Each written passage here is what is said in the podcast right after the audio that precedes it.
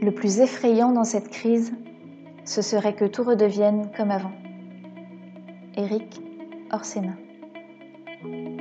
Ouvrez grand vos oreilles, le comité Grand Lille se digitalise avec ses cafés de l'après. À partir du lundi 6 avril et les jours qui suivent à 13h45, on fait le tri entre le futile et l'essentiel, entre ce qui va rester du monde d'avant et ce qui va ou doit changer dans celui d'après. À l'heure du café, Jean-Pierre Le Tartre reçoit un invité, une personnalité de haut niveau, au point de vue éclairant et éclairé. En 20 minutes chrono, il vous invite à prendre un vrai shot d'inspiration avec votre café avant de retourner télétravailler. Vous êtes prêts? Alors c'est parti Bonjour et merci d'être là. Merci Eric de rejoindre le troisième café de l'après organisé par le comité Grand Lille. Alors Eric, on adore te lire, on adore t'écouter, mais on adore aussi te voir. Et malheureusement, aujourd'hui, on ne pourra pas te voir puisque les aléas de la technique ont fait que on ne pouvait pas passer de visio, mais on va, on va t'entendre, ce qui est déjà à la fois un grand bonheur et, une grande fierté de t'avoir avec nous pour euh, évoquer ce monde. Donc, tu es chez toi, là, à Paris? Oui, oui, je suis chez moi et je prépare la sortie du confinement. C'est pour ça que je maîtrise mon image parce que va faire un tel choc d'éblouissement quand je vais sortir de chez moi que je me prépare une fin de printemps et un été particulièrement chaud.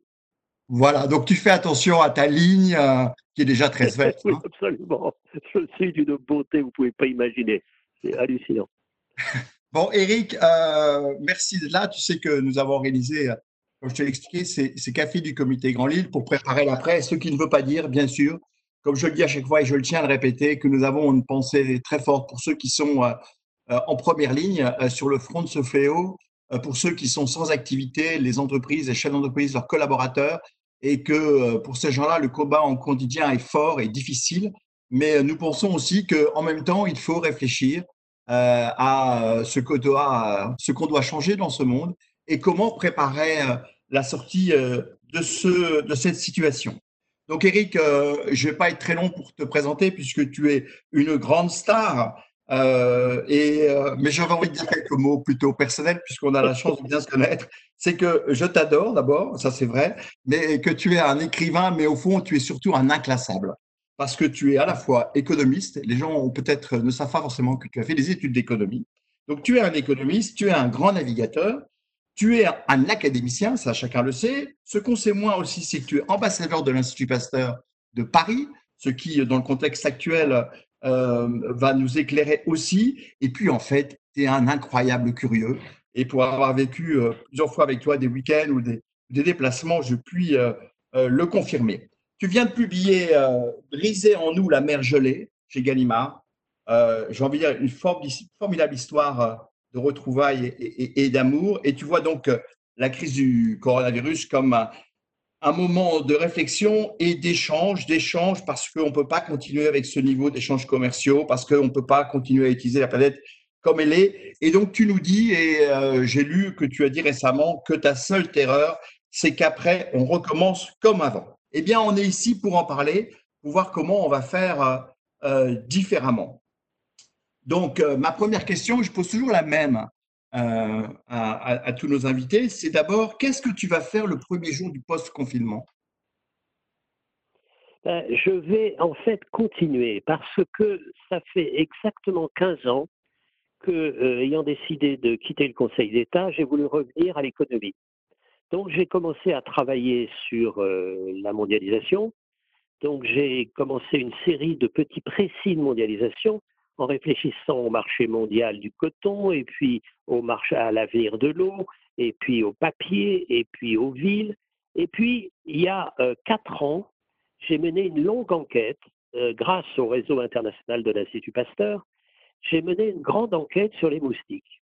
Et j'ai écrit un livre qui s'appelle Géopolitique des moustiques. Et euh, ce qui arrive en ce moment ne m'étonne pas tellement, parce que moi j'avais prévu une épidémie ou une pandémie qui viendrait plutôt de la dengue. Parce que en France, par exemple, nous avons plus de 60 départements dans lesquels il y a des moustiques qui sont potentiellement porteurs du parasite de la dengue, Donc, si jamais il y en a 2, 3, 10 qui sont infectés, eh bien, les autres qui seront piqués euh, par les moustiques seront eux aussi infectés. Donc, ce qui me frappe énormément en travaillant depuis cinq ans sur les questions sanitaires mondiales, c'est l'unité de la vie. C'est de voir, et on le voit bien maintenant, c'est que depuis cette sorte de vraiment de même pas, même pas d'être vivant, c'est-à-dire à, l'entrée du monde du vivant, puisque c'est juste un codage encapsulé, c'est un morceau comme ça d'ARN encapsulé, eh bien, on voit à quel point ça va jusqu'au bout de la planète et jusqu'au bout des espèces et des personnes les plus sophistiquées. Donc c'est ça ce qui me fascine, c'est d'un côté l'unité de la vie, et les frontières, là, on peut se protéger plus ou moins bien, mais c'est vraiment l'unité foncière de la vie. Et la deuxième chose qui me fascine, c'est l'inégalité dans l'existence. Et il y a cette contradiction entre l'unité de la vie en termes biologiques et les inégalités de l'existence. On le voit bien très chez nous, où il y a des tas de gens qui sont dans leur résidence secondaire, et pourquoi pas, mais euh, les autres qui sont dans des tours et ils sont assujettis aux mêmes contraintes de, confinement. Et on s'aperçoit que c'est le département le plus pauvre de France, c'est-à-dire Seine-Saint-Denis, euh, là où il y a le plus de morts, alors qu'il y a le plus de jeunes. Donc ces questions-là, cette relation entre l'unité biologique de la vie et l'inégalité des existences, c'est quand même quelque chose qui doit, nous poser des, questions justement pour l'après. Alors il y a plein d'autres questions qui sont posées, mais en tout cas ces questions pour moi clés, c'est ça. C'est pour moi l'unité et l'inégalité. Et quand tu dis ça, c'est la leçon, euh, au fond, quand tu parlais d'unité de la vie, donc tu parles d'interdépendance entre les uns et les autres, et est-ce que tu ne crains pas que cette crise euh, sanitaire mondiale amène justement à créer des barrières à l'interdépendance? Alors, des barrières à l'interdépendance, il faut euh, évidemment, il y aura des sortes de réflexions. Il y aura des sortes de réflexions, euh, notamment pour le rappel à l'essentiel. Et il y a deux, deux essentiels, si je puis dire, qui sont liés. Il y a l'essentiel de l'alimentation et l'essentiel de la santé. La question de l'alimentation, c'est quand même incroyable de voir que euh, on a une sorte de de mépris plus que de désintérêt sur les manières dont nous sommes nourris et que nous sommes toujours obsédés par la notion du moins cher, moins cher, moins cher, et que sans voir ce qu'on mange. Et même on n'a pas le droit de voir ce qu'on mange, on a vu à quel point il faut se battre pour avoir sur les étiquettes l'origine des produits, euh, ce qu'ils contiennent et la manière dont ils sont produits. C'est pour ça que moi, sur les, les grands échanges, les grands traités genre CETA, mais je suis extrêmement prudent et on va voir ce que ça va donner. Et quand je vois des bannières en disant euh, sur tel ou tel grand distributeur, euh, je vous propose le moins cher, eh bien quelque chose me dit que le moins cher, c'est le plus dangereux. Et quand on voit en ce moment qu'on euh, a une augmentation du prix de l'alimentation, parce qu'il y a des produits qui sont produits en France et c'est plus cher que des endroits, on ne sait pas d'où ça vient, et on ne sait pas comment c'est fabriqué, avec des distorsions de concurrence incroyables, c'est quand même la question posée. Et quand je vois qu'on attaque depuis des années et des années les agriculteurs français, alors qu'on les, on les, on les opprime avec des injonctions contradictoires à faire du toujours moins cher, toujours moins cher, en, en, leur interdisant d'avoir justement les moyens de faire moins cher, et eh bien ça, c'est absolument pas possible. Donc, vous voyez, c'est ce genre de question, ce genre de question qui va se trouver posée. Et quand je disais que ma terreur, c'était que euh, l'après ressemble à l'avant, c'est que euh, c'est tout à fait possible de voir que d'autres épidémies arrivent et qui soient des épidémies plus violentes encore que celle-là, parce qu'elles touchent le monde entier, mais avec un taux de, de, dangerosité, si on peut dire, relativement, relativement faible par rapport à l'Ebola. On imagine un Ebola mondial, ce que ça aurait pu donner. Donc, vous voyez, donc, et autre point, ce qui m'intéresse énormément, c'est que vous voyez que c'est à la fois du sanitaire, de l'économique, du social euh, et du climatique. Donc, il y a une sorte d'interaction des transitions nécessaires qui sont passionnantes. Alors, on reparlera de savoir à quelle échelle il faut gérer ces interactions. Et c'est pour ça que parler aux gens du Grand Lille me passionne autant que quand je parle avec euh, les gens de ma chère région de Bretagne, où justement on réfléchit à ces interactions des transitions. Mais quand Quelle est la bonne échelle de solidarité? Oui, mais justement, et là, ça pose la question de la gouvernance, en fait, et de la gouvernance du monde. Euh, au fond, quand tu regardes. Exactement. Alors, alors on voit bien la question. Pardon. Oui, pardon. Non, je voulais simplement dire rapidement, en fait, tu vois, après la crise financière, qui est une crise très différente de 2008, il y a eu quoi? Un vent de régulation des banques et du système financier, avec euh, du positif et du négatif d'ailleurs, peu importe. Est-ce que cette crise-là ne peut pas amener une sorte de régulation du sanitaire? Au niveau mondial hein Alors, on a vu, on a vu euh, la position difficile de l'OMS, mmh. puisque l'OMS euh, a été abandonnée financièrement par un certain nombre de pays, plus ou moins, dont les États-Unis et euh, au contraire a été euh, financée en large part par la Chine. Donc comment l'OMS peut-elle être libre par rapport à son principal financier? Première remarque. Deuxième remarque, on a vu la nuit terrible en ce moment, euh, enfin, ce qui s'est passé la nuit dernière avec la bataille de, de, notre Bruno Le Maire contre des autres ministres de l'Europe du Nord qui avaient une vision très très particulière de notre solidarité. Donc quand on voit au niveau mondial, il y a ces incertitudes, il faut évidemment continuer. C'est criminel ce qu'ont fait un certain nombre de dirigeants, dont, euh, Trump, en disant que le multilatéral euh, ne marchait pas. Et euh, voir à quel point la, conception d'un seul pays comme les États-Unis, on, en voit les conséquences. Enfin, le, le drame des États-Unis, c'est au moins sur deux points. Le premier point, on est seul. Et le deuxième point, on fout en l'air le système euh, mutualiste de santé. Bravo, le résultat est là.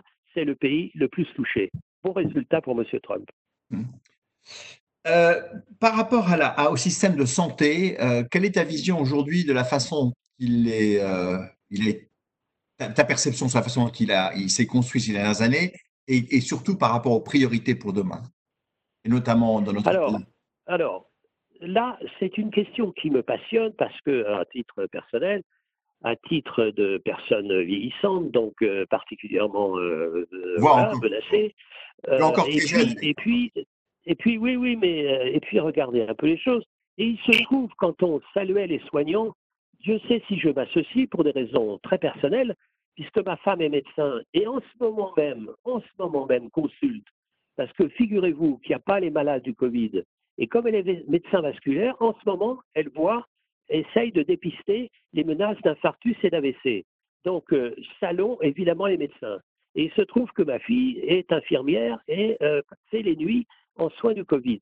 Donc, je suis euh, vraiment dans une position d'admiration absolue pour le soin. La question de la France est la suivante, me semble-t-il. Et j'en parle en ayant discuté avec énormément de médecins c'est que nous sommes passionnés par le soin et nuls en prévention.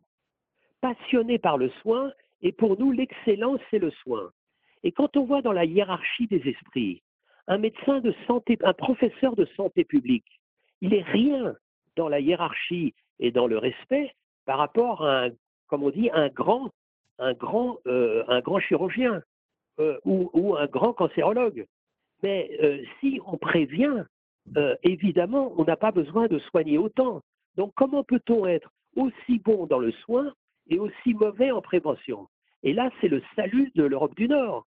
Et qu'on aura beau faire, c'est pas en fin de course dans le soin qu'on peut améliorer la situation euh, sanitaire française, qui d'ailleurs, en comparaison avec les autres pays, n'est pas si bonne que ça, alors qu'on dépense énormément. Donc, euh, moi, je serais passionné par des réflexions que d'ailleurs euh, je suis avec notamment euh, le professeur Valencien, puisque je participe à ces réunions annuelles depuis dix ans sur l'évolution à, Chamonix à la fin du mois de septembre, sur cette articulation entre la prévention et le soin. Je me souviens d'avoir euh, animé comme grand témoin, plutôt d'avoir subi comme grand témoin une grande réunion avec un certain nombre de médecins dont les, les, les, les, organismes régionaux de santé, etc., etc. et puis les, présidents de l'ordre. Et pendant une après-midi entière, je n'ai pas entendu une seule fois le mot prévention. Donc, ce n'est pas possible.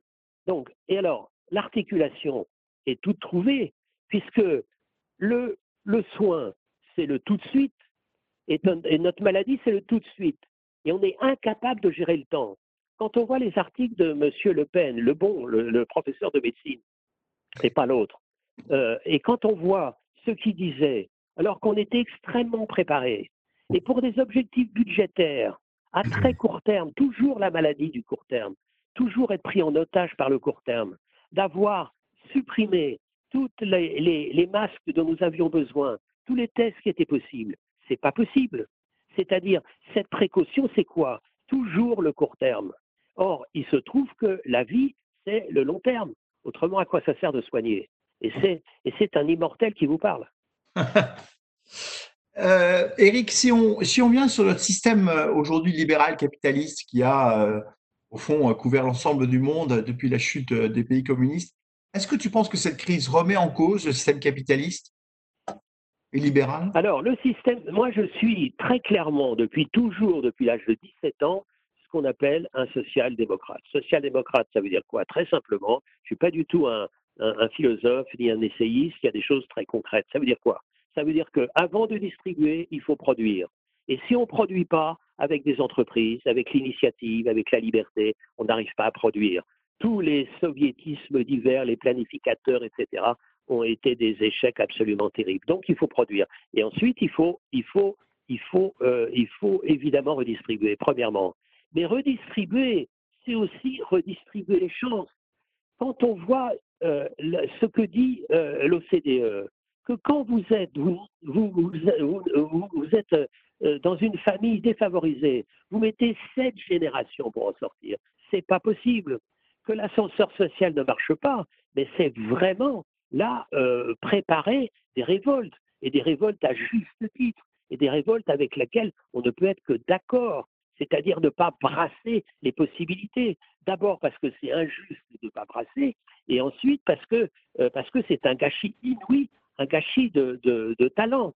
Quand je vois là, en, tant que euh, membre de l'Académie française et donc défenseur de la langue, que euh, jusqu'à une date assez récente, un petit Français sur cinq ne maîtrisait pas la langue de la République. Ça veut dire qu'il était à 90%, il avait toutes les chances d'être assigné à sa résidence sociale. Donc de ne pas, de pas sortir de, de, cette malédiction dans laquelle il était né. Eh bien ça, c'est pas possible. Ce genre de choses, c'est pas possible. Donc, euh, moi, la notion euh, d'égalité des chances, et puis le deuxième chance, et puis venir au secours, évidemment sur projet, pas dans l'assistanat, mais venir dans ce projet, c'est absolument clé. Donc, vous voyez, moi, je, reste ce que j'étais, moi. j'étais proche à la fois de Mitterrand et Rocard. Rocard m'appelait d'une drôle de formule. Il disait euh, Tu es le seul euh, Mitterrandien fréquentable. Et c'est cette, euh, ce qu'on appelait un peu la deuxième gauche, ce qui était que, ben voilà, il faut, il faut, il faut évidemment réfléchir à, à, la réforme de ce qu'on appelle le capitalisme. Et c'est, c'est comment eslonger un peu des, limites à, cette folie de la rapacité. Oui, à l'initiative, mais la rapacité, non, non, non, franchement, non.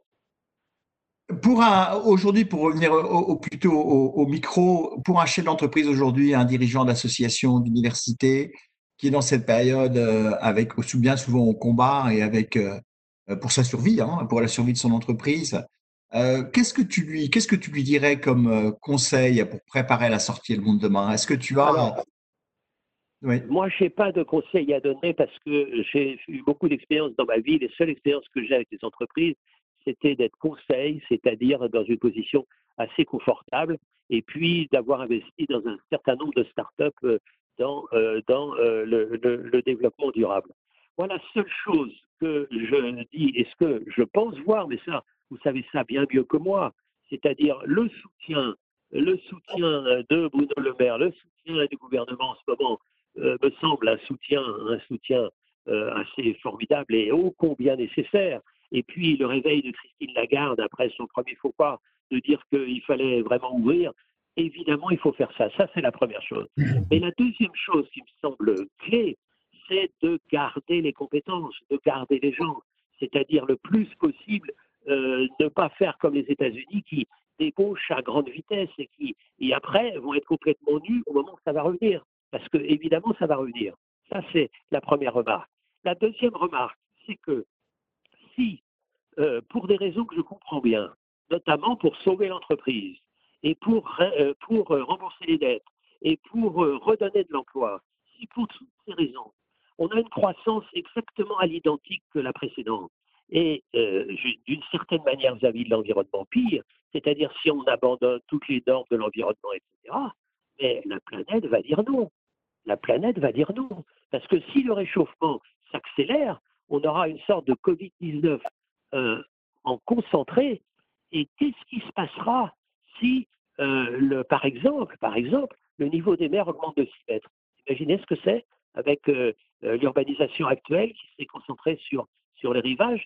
Donc euh, euh, cette question-là, elle est absolument, absolument clé. Donc c'est pour ça que, je disais que, euh, après le café, il va falloir se mettre d'accord sur un certain nombre, un certain nombre de, règles et pour lesquelles on dira non.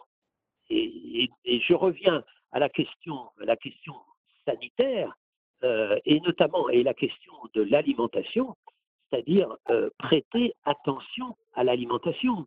Et cette règle est toujours moins chère pour ce qui est le plus important. Cette, cette règle-là est folle. Et est-ce que tu penses que le citoyen, le consommateur, peut changer ce comportement par rapport à ça pour pousser les. Alors, je vais vous dire que, en quel, je vais te dire, moi, que ce que je vois, c'est euh, l'évolution dans le panier, dites la ménagère, mais ça peut être aussi le ménager.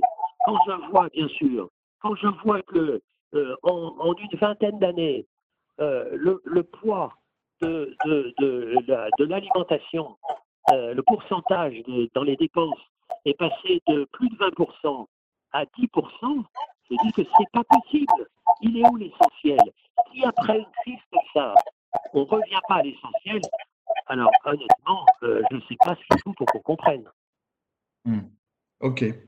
Euh, dis-moi, euh, je voudrais revenir deux secondes sur, le, euh, sur l'épidémie. Et, tu as parlé, tu, travailles, je sur la chauve-souris, sur le cochon actuellement. tu écris actuellement sur ce sujet-là.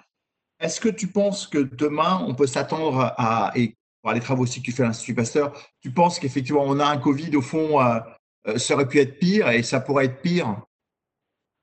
Ben, Moi, ce qui me frappe dans, en, étudiant euh, ce que disent les épidémiologistes, euh, euh, on s'aperçoit que des épidémies, il y en a de plus en plus. Bon. moi, je trouve intéressant une des définitions d'un professeur qui s'appelle Saluzzo et qui a défini une maladie émergente. Qu'est-ce qu'une maladie émergente? C'est une maladie qui commence à toucher les pays riches. Je vous rappelle quand même que chaque année, du fait des moustiques, il y a 700 000 morts. 700 000 morts chaque année. Et on s'en fout complètement parce que ça ne nous touche pas. Donc, sauf que les moustiques, ils viennent vers nous. Donc, ça va nous toucher. Donc, c'est ça l'émergence. Ça, la solidarité de fait. Donc, cette question-là, elle est là. Maintenant, euh, quand on voit, moi, euh, sur, un, sur un point, euh, je suis frappé de voir les, les trous dans la curiosité. Je suis en train de travailler là-dessus. J'ai évidemment rien euh, contre euh, l'exploration spatiale, mais pendant longtemps, et c'est encore vrai, on a passé, euh, des, on a dépensé des, milliards de milliards pour notamment aller sur la Lune, et on ne connaissait pas la mer, le fond de la mer. Dans la vie, elle vient d'où?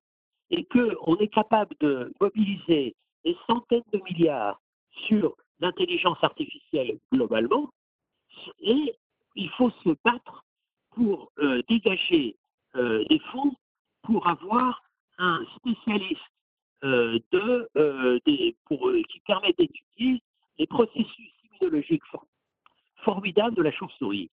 Donc, c'est extraordinaire qu'on s'intéresse d'autant plus aux choses et qu'on les finance d'autant plus grassement que ça ne concerne pas l'essentiel. Alors, moi, je suis vraiment pour la recherche. Et quand on voit autre folie de, Trump, qui est quand même l'incarnation même de la malfaisance, c'est de, supprimer les recherches et les budgets de la recherche, et même d'interdire dans ce qui restait dans les agences de la recherche un certain nombre de thèmes comme le dérèglement climatique et des choses comme ça. La solution, c'est pas d'être une autruche et l'aveuglement. La solution, c'est le savoir. Et on voit bien. Moi, je vais vous dire, en tant que, tant qu'ambassadeur de Pasteur et en tant qu'être humain, j'avais régulièrement des attaques parce que euh, j'étais évidemment favorable au mode de traitement le plus efficace depuis la nuit des temps, qui s'appelle le vaccin. Et maintenant, qu'est-ce qu'on attend? On attend un vaccin. Et le vaccin, il vient d'où? Le vaccin, il vient du savoir. Il ne vient pas de l'aveuglement. Donc l'aveuglement, c'est ça qui est meurtrier. Et tu, cites souvent, euh, justement, notamment, à propos de l'aveuglement dans les messages et les informations, le fait que euh, beaucoup de gens se présentent comme des experts alors qu'ils n'ont pas la compétence. Mais attendez, moi je trouve euh, de l'immunité incroyable. N'importe qui peut dire n'importe quoi et on dit très bien, et puis voilà, c'est suivi par un million de personnes. Et c'est complètement faux. Donc, euh, donc euh, je trouve euh, invraisemblable cette, cette immunité, si je puis dire, cette malfaisance sans aucune sorte. C'est mmh. beaucoup plus grave que de faire du jogging à 3 mètres de distance. ce qui, ce qui d'ailleurs, il ne faut plus faire maintenant. Mais je trouve que, vous savez, ce qui, ce qui a été très frappant, c'est depuis quelque temps, depuis quelque temps, le savoir euh, nous n'avons plus confiance. Parce que le savoir, c'est euh, l'apanage et le, le sort de privilège des, entre guillemets, élites, et que comme ça vient des élites, c'est évidemment euh, le lieu de tous les conflits d'intérêts, etc., etc. Mais si on abandonne notre confiance et notre soutien au savoir, alors là, vraiment, on est perdu. Parce que plus on est dans la solidarité de fait, et plus on est dans l'ouverture, l'échange, qui est une bonne chose, plus il faut comprendre ce qui est en train de se faire. Si vous laissez les chauves-souris euh, dans leur forêt, eh bien, ils n'emmerdent personne. Et si vous avez besoin de, d'étendre vos champs et donc pénétrer dans le domaine des chauves-souris, eh bien, il vaut mieux savoir les mécanismes qui font que les chauves-souris peuvent vivre en bonne intelligence avec 50 virus qui sont absolument redoutables pour n'importe quel autre être vivant. Donc c'est objectif recherche, objectif savoir, objectif prévention. C'est pas compliqué quand même. Bien, Eric, on va passer aux questions. Sébastien, est-ce qu'il y a quelques questions en chat là que tu voudrais poser à Eric Oui, bien sûr. D'ailleurs, au passage, euh, vous avez euh, un chat à votre disposition. Vous pouvez nous envoyer les questions. Euh, courte euh, et, et, centrée, ça nous permettra de gagner du temps. Euh, globalement, on a vu, Eric Orsena, pendant cette période, que les, les premiers de cordée n'étaient plus forcément les mêmes. Et donc, une question que nous pose Ludovic, c'est comment faire pour donner plus de valeur à tous les gens qu'on a vus là ces derniers temps au front, les enseignants, les soignants, les caissières? Alors, deux choses. D'abord que, d'abord, que j'ai dit précédemment, c'est-à-dire euh, ouvrir un maximum l'ascenseur social, c'est de pouvoir donner la chance à tous, ce qui n'est pas le cas aujourd'hui, première chose. Et deuxièmement, réévaluer, réévaluer. Euh, j'ai euh, écrit un petit texte pour Gallimard et je posais quand même la question, qu'est-ce qui est le plus utile socialement Un trader ou un soignant? Et quand on voit que ma fille, après euh, 5 ans d'études et, et, 7 ans de pratique euh, gagne 1700 euros. Alors, euh, qu'est-ce que ça veut dire ça Franchement, c'est pas possible. Donc, euh, donc, on va voir ce que ça va donner, mais qu'il euh, y ait une sorte de réévaluation de, de l'utilité sociale. Donc, ça me semble absolument clé. Et justement, qu'on n'oublie pas et qu'on on, on remercie pas tous ces braves gens avec euh, une petite prime de 500 euros, merci pour tout et, au revoir ma poule. Non, ça c'est pas possible. Moi je suis très doux comme garçon, mais là franchement, là euh, je, euh, après les bonnets rouges, après les gilets jaunes, moi je serai en uniforme vert sur les ronds-points pour gueuler. Et justement, euh, question de Valérie, euh, qui est liée à celle-là. Comment remettre en marche l'ascenseur social? Comment on va faire là avec nos gilets verts? Bah, L'ascenseur social, c'est savoir, au fond, vous savez, ce qui me, ce qui me frappe, c'est que on a été embringué dans une machine. Dans une machine la croissance qui a apporté des tas de choses. C'est pour ça que je ne suis pas du tout, moi, nostalgique de l'avant. Et je rappelle sans arrêt que, euh, d'abord, dans les temps anciens, il y avait des épidémies terrifiantes et qu'ensuite la mondialisation a permis à des centaines de millions de gens de sortir de la misère et que la croissance c'est bien et qu'il en faut et je suis pas du tout pour, pour la décroissance. Simplement, il faut se mettre d'accord avec, euh, avec quelques fondamentaux. Et les fondamentaux, c'est ça. Les fondamentaux, c'est l'égalité des chances. Les fondamentaux, c'est euh, euh, ne pas gâcher les destins. Les fondamentaux, c'est la prévention.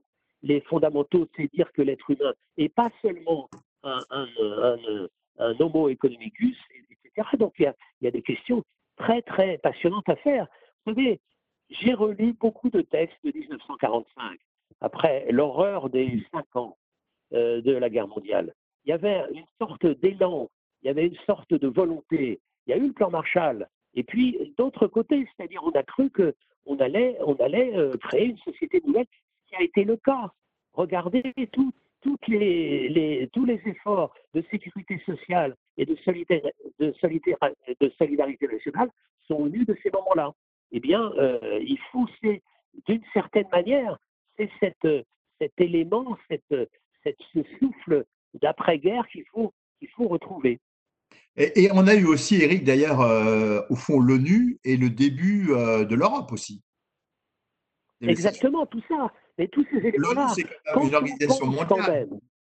mais quand ah. on pense, moi, il se trouve que, comme j'ai, en tant qu'économiste, euh, été euh, longtemps euh, prof de, et notamment de la construction européenne. Quand on pense que des, des, hommes d'État incroyables, français et allemands, trois ans après la guerre mondiale, ont décidé de mettre ensemble le moteur même de la guerre, donc de la possibilité d'une revanche éventuelle, le charbon et l'acier. Mais gloire à eux, gloire à eux, gloire à eux. Donc c'est ce genre de choses qu'il faut voir.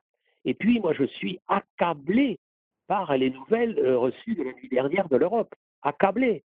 J'ai participé euh, quand j'étais à l'Élysée et après comme conseiller culturel de François Mitterrand et après quand j'étais conseiller de Roland Dumas au Quai d'Orsay, un mécanisme s'appelait Eureka. C'est-à-dire qu'il y a un grand projet européen de médecine de santé. Et pourquoi ne pas, ne pas, ne, pas le, relancer? Vous savez, c'est, c'est par des projets qu'on se dépasse soi-même. Si on est immobile, on est dans, dans, dans l'envie de l'autre. C'est par le projet qu'on s'agrandit. Et je voudrais revenir sur un point, parce qu'on est euh, en liaison, c'est le Grand Lille. Et moi, je vois avec la Bretagne. C'est-à-dire que euh, la, la, la, dimension régionale est, absolument clé.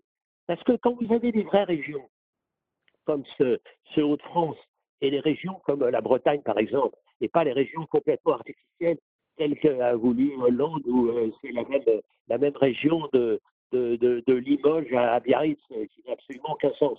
Mais quand vous avez une vraie région, c'est dans ces régions-là, où les gens se connaissent, où les gens ont des objectifs communs, que justement, on peut faire évoluer le modèle en faisant agir, interagir les, euh, euh, les, les, évolutions nécessaires. Je suis passionné par ce qu'on est en train de faire avec euh, Loïc Chenet-Girard en Bretagne. Bien, une autre question, Sébastien Oui, bien sûr, il y en a plein. Merci à tous là, parce que j'ai du mal à suivre et il y a plein de questions. moi aussi. Moi aussi C'est Marie, Marie qui nous dit sur quel rond-point vous serez, Eric Orsena. Eh bien, écoutez, on peut s'arranger, on peut s'arranger, ça dépendra de vous. Très bien. Alors, ça, c'était une blague, mais euh, après tout, euh, en même temps, c'est concret. Euh, revenons un peu au, sérieux. On parle beaucoup des règles et, plusieurs questions autour de la démocratie. Est-ce que c'est aujourd'hui le bon système pour imposer des règles, d'une part à l'échelle d'un pays, et puis demain à l'échelle du monde? Quelqu'un, par exemple, pose une question, je vais essayer d'en regrouper deux, trois en même temps la problématique de la démocratie, est-ce qu'aujourd'hui elle est adaptée à la gestion de ce genre de situation à l'échelle d'un pays? Et puis demain, à l'échelle de la planète, est-ce qu'il ne va pas falloir être un petit peu plus dur pour imposer des règles? Alors, c'est une question absolument clé. Et c'est une question difficile. Jean-Pierre le sait, puisqu'on a souvent réfléchi ensemble à ces questions. Et je me, je me rappelle que je posais la question à propos de l'eau. Parce que j'ai donc écrit un livre il y a plus de 10 ans qui s'appelle L'avenir de l'eau et je prépare la suite. Et on voit la situation d'un élu. il a deux possibilités face à la rareté de l'eau.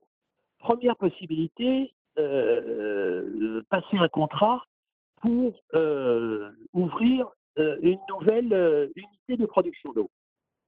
Tout le monde est ravi, tout le monde est d'accord, il peut convoquer la presse, il y aura des photos avec des gamins sous une eau courante, etc. Formidable. Il peut, deuxième possibilité, il peut euh, réhabiliter les réseaux.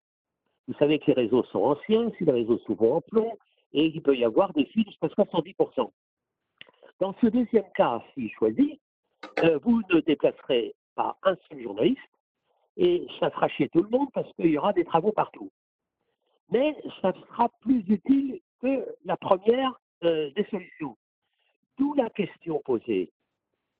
Et la remarque, euh, la, remarque, c'est il faut énormément de vertu pour un homme politique dans le cadre d'une démocratie pour euh, choisir une action qui est plus lointaine que la fin de son mandat.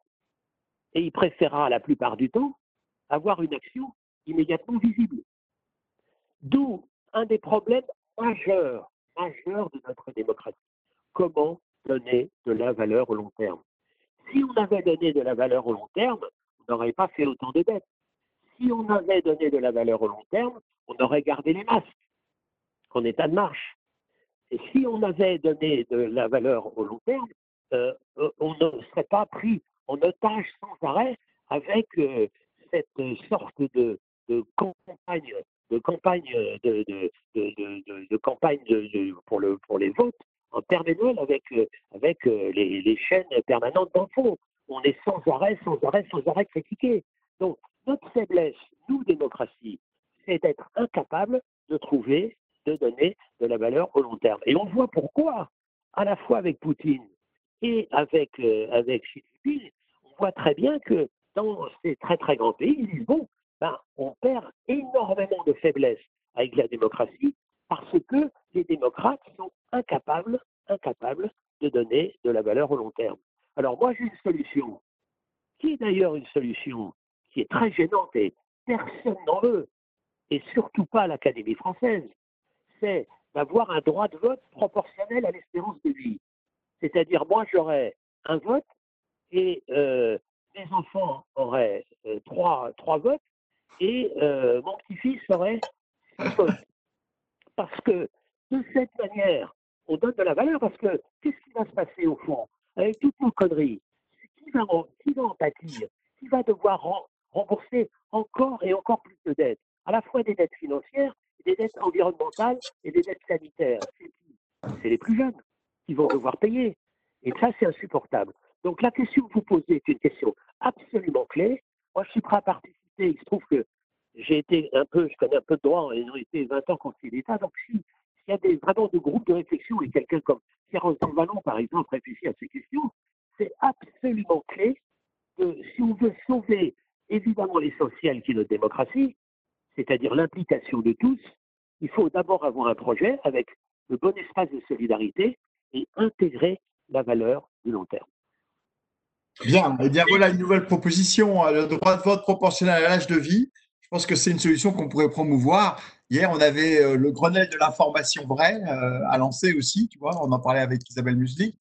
Bon, une seconde proposition. Sébastien, encore une question? Alors deux, si tu permets Jean-Pierre, mais finalement Eric, Eric tranchera. Il y a une question ouverte que tu pourrais garder pour la fin, Eric, qui est de quel monde rêvez-vous pour 2030 Donc peut-être vous pouvez la garder pour la fin. Euh, l'autre question, l'autre question qui est liée à l'actualité, et peut-être elle résume un peu toutes les autres. Je m'excuse pour tous ceux qui ont posé des questions, on ne pourra pas toutes les traiter. Euh, mais en fait, ce virus, c'est pas un avertissement? Autrement dit, certains disent, mais euh, est-ce que c'est pas le début? Et donc, est-ce qu'il ne faut pas vraiment le prendre au sérieux parce que d'autres pourraient arriver? Alors, sur ce point-là, moi, je suis absolument formel. C'est un avertissement. C'est-à-dire, on peut avoir pire. On peut avoir pire. On peut avoir pire, euh, je dirais, concentré dans une épidémie, et on peut avoir pire, étalé dans le temps, c'est-à-dire les dérèglements climatiques. Donc, nous, une épidémie, c'est concentré dans le temps. Au bout de six mois, en gros, ça s'arrête. Et nous, ce qu'on est en train de voir, et ce qui n'empêche pas, on peut à la fois avoir un rhume et le choléra, et ce qui n'empêche pas, c'est les dérèglements. Donc, ça, à mon sens, c'est euh, évidemment un avertissement. Et donc, dans, à, toutes les, à les échelles, toutes les échelles, à l'échelle personnelle, à l'échelle de la ville, de la région et de l'État, une crise, c'est une opportunité. Et une crise, c'est une alerte. Si on ne prend pas cette opportunité et si on ne comprend pas l'alerte, eh ben malheur à nous, et je suis tout sauf euh, collapsologue et toutes ces conneries, etc. Et simplement, il faut maintenant qu'on fasse attention à ce qui se passe parce qu'il peut nous arriver pire. Il peut nous arriver pire. Le monde, le monde que je vois, c'est ce que j'ai dit, c'est-à-dire, c'est-à-dire un monde de savoir, un monde de partage, un monde d'initiative, un monde où tout le monde a sa chance et un monde où on se bat pour essayer de, maîtriser un peu. Vous savez, euh, euh, j'avais un ami euh, qui s'appelait Michel Lefebvre. Michel Lefebvre, c'est une personne magnifique qui a commencé sa vie comme, capitaine de la marine marchande. Et puis après, il a été embauché, après des études complémentaires, il a été embauché par le CNES. Et c'est lui qui a exploré, lancé les premiers satellites d'observation océanique. Et il disait, vous savez, il y a les argonautes, c'est-à-dire dans la mythologie, il y a euh, des gens, des marins qui étaient partis pour aller conquérir la toison d'or sur le bateau Argo et qui s'appelait Argonautes. De la même manière, il y a des cosmonautes. Eh bien, il faut que nous soyons, nous, des chionautes, c'est-à-dire des marins qui sont des marins de la Terre, c'est-à-dire considérer la Terre pour ce qu'elle est, c'est-à-dire un vaisseau spatial, et gérer la Terre comme un vaisseau spatial. Et dans un navire, je le sais par cœur, parce que euh, je fais soit des navigations à long terme, comme avec une officier, soit de la régate, c'est toujours moi le plus faible. Donc, où on m'aide à progresser, et l'équipage n'est pas trop mauvais, ou on m'écrase la gueule, et l'équipage est mauvais.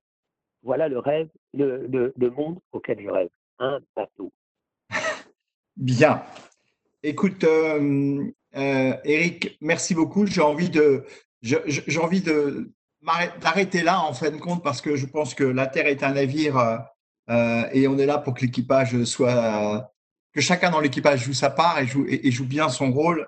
Je pense que tout ce tu nous a dit sur à la fois l'unité de la vie et l'inégalité de l'existence, sur les objectifs de santé, d'alimentation, sur l'ascenseur social, sur l'impératif du long terme et la nécessité de faire évoluer nos démocraties euh, qui prennent en prennent plus en compte la voix des plus jeunes versus la voix des plus anciens. En fait, c'est ce que tu viens de dire là au fond, euh, un homme, une voix dans une démocratie, au fond, a quelque chose qui n'est peut-être plus adapté aux enjeux euh, des évolutions de notre planète. C'est ce que tu nous dis là. Tout ça va nous va nourrir nos réflexions pour préparer l'après. Tout ça va nourrir la réflexion parce qu'on sait qu'il faut changer. Parce que comme tu nous l'as dit, aujourd'hui, ce n'est qu'un avertissement. Merci beaucoup, Eric. C'était super, comme d'habitude d'ailleurs. À bientôt, Lille. À bientôt, Lille. À bientôt, Lille. Ah bien, oui, euh, on te reverra sur l'île comme tu l'es déjà, on en a déjà parlé avant les événements. Euh, tu auras l'occasion de revenir nous voir sur, les nous aider effectivement parce que on n'a pas évoqué d'ailleurs ce sujet euh, de la dimension géographique pour faire la transformation et de l'importance du territoire et de la proximité. Je sais que tu es un ah, fervent. Je reviens. Je reviens vous parler de cette question qui me passionne absolument quand vous voulez. Parce que la, géographie est, moins une constatation qu'une volonté. Oui, exactement. Parfait. Merci beaucoup. Merci à tous euh, de nous avoir, écoutés, d'avoir écouté Eric. On est désolé que vous ne l'ayez pas vu, mais vous pouvez le revoir sûrement euh, sur une télé très prochainement. Euh, je... Non, mais à bientôt, à bientôt, rond-point. De toute façon, à bientôt sur les ronds-points. Oui, à bientôt sur les ronds-points. je, voudrais aussi vous dire que demain, donc, nous recevons Nicole Notin, après-demain, Ludovic Subran sur les questions euh, économiques et financières. La semaine prochaine, l'évêque, euh, euh, oui, le vicaire, pardon, excusez-moi, Cynthia Fleury, Nicolas Bouzou. Et aussi, nous avons eu l'accord de Fabien Nerville, président de Decathlon Immobilia, qui viendra aussi nous parler de ce sujet de l'après. Merci à tous. Bon après-midi. Protégez-vous bien. Merci. Merci. Merci Eric. Merci Eric. Merci. Quel plaisir. Bon, Quel plaisir. Merci à vous. Merci. Merci. Merci à vous. À bientôt. Au revoir.